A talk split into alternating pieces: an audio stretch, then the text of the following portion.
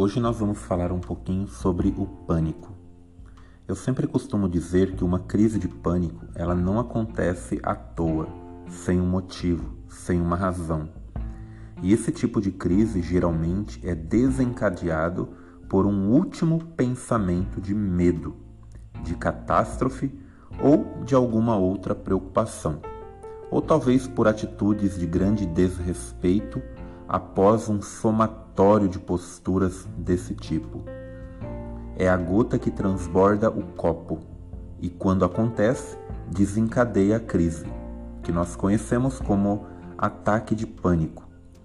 Não há dúvida de que, em quadros de síndrome de pânico, há a necessidade imperiosa de acompanhamento medicamentoso Porém, é de vital importância que a pessoa se proponha a também fazer psicoterapia com um profissional, para se conhecer melhor e perceber seus padrões de crenças e de atitudes danosas e prejudiciais a ela mesma.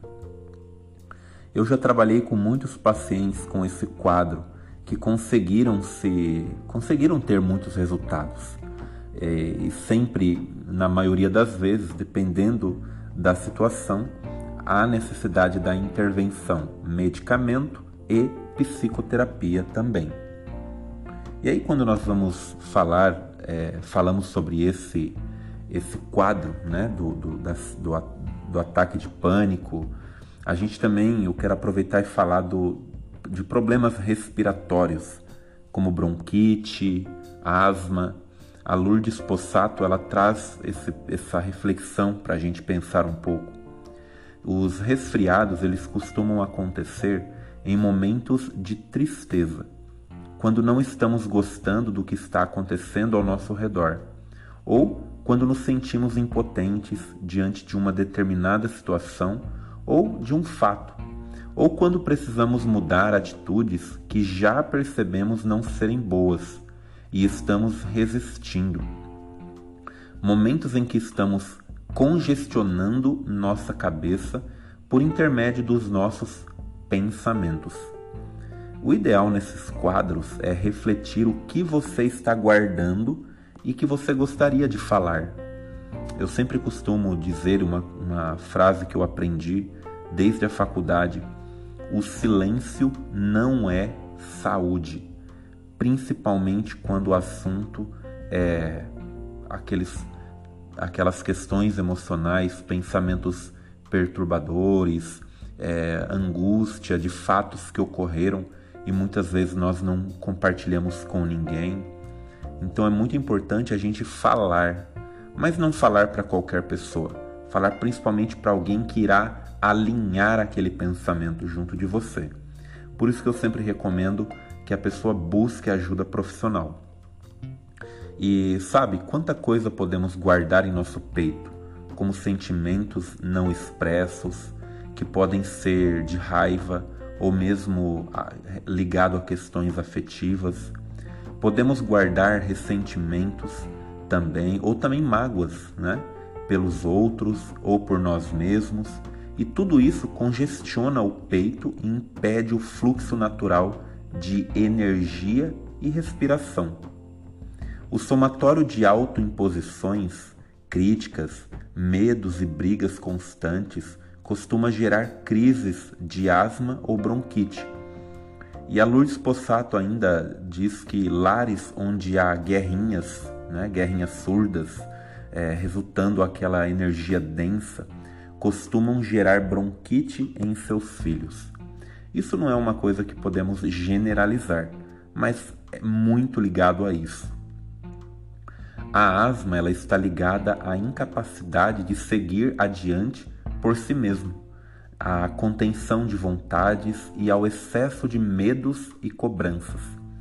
Reflita sobre a possibilidade de não ter de ser bonzinho ou boazinha e seja você mesma, você mesmo. Trabalhe para ser natural e espontâneo para se dar espaço e liberdade de pôr em prática suas ideias e também objetivos, mesmo que sem a concordância ou aprovação de alguém.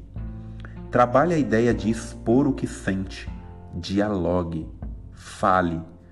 Uma dica que a Lourdes Possato traz para nós, respiratória, é a seguinte: comece por exalar todo o ar e depois inspire. Pessoas que sofrem de bronquite e asma não exalam todo o ar que precisam, com medo justamente que lhes falte ar. Inspiram mais ar do que precisam e esquecem de expirar aquilo que é necessário. Então, a reflexão interessante para os estados, vamos dizer, gripais é: não sou influenciado pelas crenças de grupos ou preconceitos. Estou acima das crenças sociais. Essa é uma reflexão, uma reflexão importante de a gente pensar. É, estou livre de congestões e influências. E, e pensar, eu me abro para o novo. Entende? Dizer isso a você mesmo. Estou aberto ou aberta para que as mudanças ocorram em minha vida. Que essa reflexão ela possa ter trazido para você a importância, como nos áudios anteriores eu tenho falado, de você se olhar, se perceber, se cuidar, se amar, se dar atenção, para que você promova a saúde também do seu corpo. Eu sou Patrick Santana, sou psicólogo clínico e no próximo áudio a gente dá continuidade neste assunto.